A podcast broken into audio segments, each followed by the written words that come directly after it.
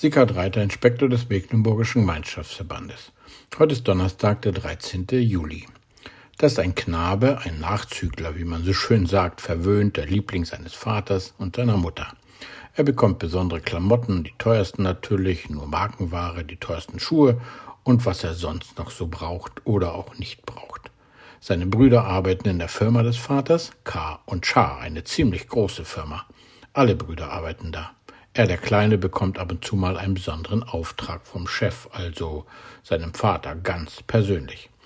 Der Vater traut den älteren Brüdern nicht so richtig, also soll er immer wieder mal schauen, ob alles auch mit rechten Dingen zugeht, bei dem, was sie so machen. Denn schließlich muss der Vater den Überblick behalten. Seine Brüder haben es nicht leicht mit ihm, aber er hat es auch nicht leicht mit seinen Brüdern. Obwohl er das weiß, erzählt er ihnen doch immer wieder, was er so träumt. In seinen Träumen ist er der Größte und seine Brüder, ja selbst sein Vater, müssen sich vor ihm verbeugen. Brühwarm erzählt er es ihnen auch noch. Die Brüder sind ganz schön genervt von dem Kleinen. Ja, selbst der Vater muss ihn zurechtweisen. Jetzt gehst du aber zu weit. Soll ich mich vor dir verbeugen oder was denkst du? Eines Tages bekommt er vom Vater wieder einen dieser Spezialaufträge. Schau mal, was deine Brüder so machen, und dann berichte mir.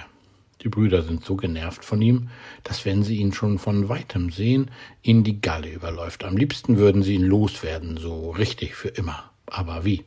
Sie streiten darüber, wie sie das wohl hinkriegen könnten. Am liebsten würden sie ihn umbringen. Dann wären sie ihn und seine Träume endgültig los. Eine spannende Geschichte.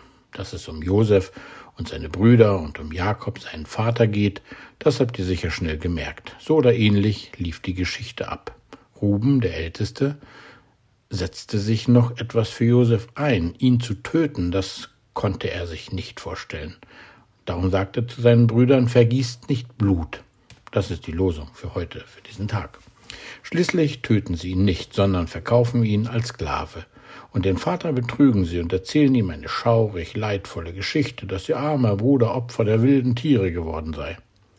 Im ersten Buch Mose Kapitel 37 und in den folgenden Kapiteln kann man das nachlesen. Eine wirklich spannende Geschichte. Vergießt nicht Blut, sagt Ruben zu seinen Brüdern, wenn sich doch alle Menschen daran gehalten hätten. Wie viel Leid wäre den Menschen erspart geblieben, haben sie aber nicht, von Anfang an nicht. Schon ein Sohn Adams und Evas, Kain, erschlug seinen Bruder Abel.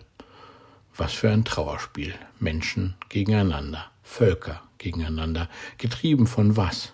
Ich denke Macht. Für wen auch immer. Millionen und Abermillionen von toten Menschen. Die Wahrheit stirbt im Krieg zuerst, sagt ein Sprichwort. Gott fragt keinen nach seinem Bruder, der lügt Gott ins Gesicht. Obwohl ihn schon längst umgebracht hat, soll ich etwa sein Hüter sein, weiß ich, wo er ist. Die Brüder Josefs belügen ihren Vater und erzählen die Geschichte vom tragischen Tod. Und so geht es weiter durch die Geschichte. Und heute? Heute erzählen auch alle ihre Wahrheit. Und ich bin mir ziemlich sicher, die ist auch eine Lüge. Im Blut ist das Leben, sagt Gott. Vergießt es nicht. Aber einer vergießt doch sein Blut. Er selbst, Gott, in Jesus. Und wir leben. Das ist die Wahrheit, die einzige, die zählt.